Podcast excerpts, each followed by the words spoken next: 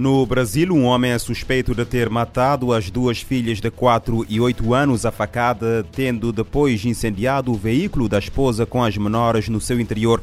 Tudo aconteceu no dia 22 em Goiás. Segundo as autoridades, o homem terá descoberto que a mulher tinha um caso extraconjugal e pretendia vingar-se. Ramon de Souza Pereira terá fugido depois do crime, tendo sido detido apenas no dia seguinte. De acordo com a Folha de São Paulo, o homem foi encontrado ferido e está internado numa unidade de cuidados intensivos em estado grave. Na verdade, as autoridades suspeitam que terá tentado colocar termo à vida, uma vez que sofreu golpes na garganta e no abdômen. Os avós maternos terão recebido uma chamada do homem antes dos homicídios, na qual conseguiram ouvir as crianças a implorar para que o pai parasse. As autoridades estão agora a investigar esses áudios. Uma mulher de Delaware, nos Estados Unidos, pode enfrentar décadas na prisão depois de se ter declarado culpada de ter matado a sua filha de 3 anos e de ter atirado os seus restos mortais queimados num campo de uh, softball. De acordo com a Associated Press, a mulher de 31 anos declarou-se culpada esta quinta-feira de homicídio por negligência, abuso de um cadáver e três acusações de ter colocado em perigo o bem-estar de uma criança. Os procuradores recomendam uma pena de 50 anos de prisão pela acusação de homicídio suspensa por uh, supervisão não privativa de liberdade após 30 anos uh, atrás das grades. A defesa e a acusação discordam sobre se a mulher deve ser impedida de ter qualquer contato com os seus uh, três outros filhos, como recomendado pelo Ministério Público, ou se lhe deve ser permitido o contato de acordo com as ordens do uh, tribunal. As autoridades peruanas apreenderam 58 quilos de cocaína preparados para serem enviados para a Bélgica desde um porto uh, do norte do país e que estavam acondicionados em pacotes individuais com a bandeira nazi. Informação revelada esta quinta-feira pela polícia antidroga. A droga estava distribuída por cerca de 50 pacotes que tinham escrito a palavra Hitler no topo. A carga foi descoberta num contentor de um navio com bandeira da Libéria no terminal portuário da Paita, uma pequena cidade próxima à linha do Equador. De acordo com a agência France Press, as autoridades não relataram qualquer detenção como resultado desta operação. Esta é a primeira vez que a polícia antidroga afirma ter apreendido um carregamento de cocaína com símbolos da Alemanha nazi. O Peru está entre os três maiores países produtores de cocaína do mundo, juntamente com a Bolívia e a Colômbia. As autoridades estimam a sua produção em 400 em 400 toneladas por ano. Cerca de 22 toneladas foram apreendidas em 2022 um suspeito de participar do genocídio dos Tutsis em Ruanda em 1994 foi preso na Arábia, foi preso na África do Sul.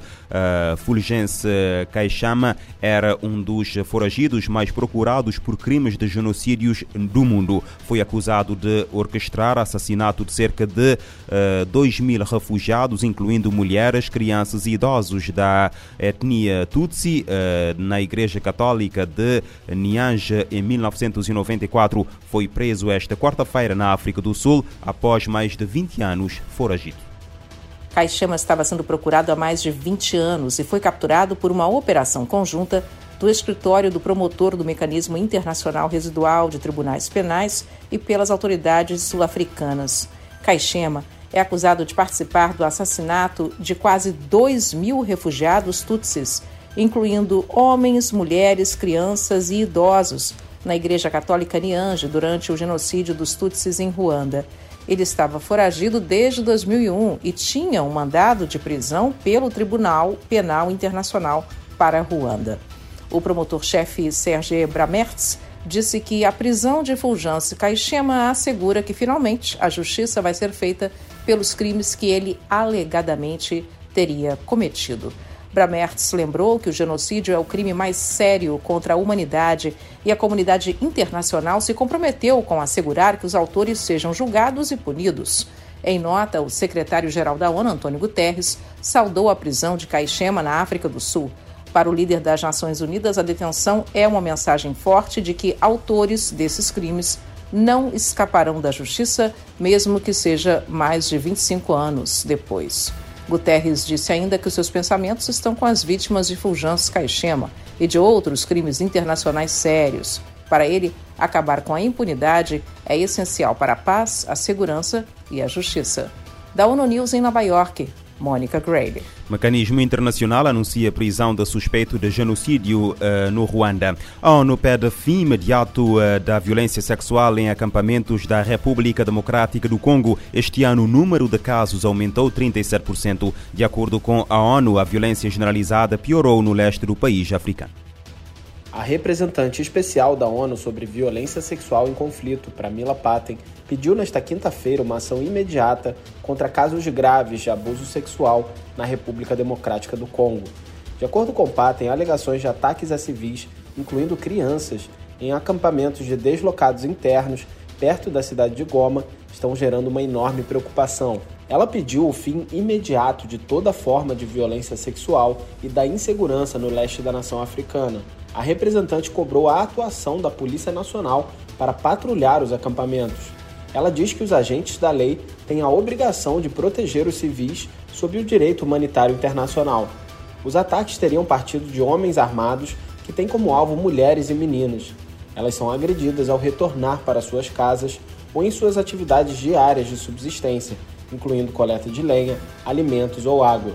O Fundo das Nações Unidas para a Infância, UNICEF, revelou mais de 38 mil casos de violência baseada em gênero no ano passado, no estado de Kivu do Norte. Já nos primeiros três meses deste ano, houve um aumento de 37% nesses crimes. Mais de 600 sobreviventes de violência sexual relacionada ao conflito receberam apoio humanitário.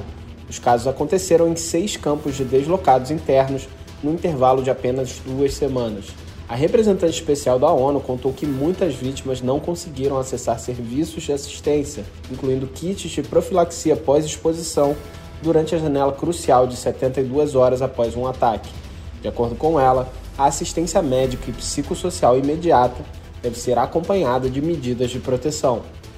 Da ONU News em Nova York, Felipe de Carvalho. A meta é garantir que aqueles que foram forçados a deixar as suas casas devido à insegurança tenham acesso a serviços e não sejam colocados em maior risco de violência sexual. A República Democrática do Congo lidera a insegurança alimentar no mundo, com 26 milhões e 400 mil pessoas nesta situação. Cerca de 6 milhões e 400 mil pessoas, especialmente crianças abaixo de 5 anos, sofrem de desnutrição aguda.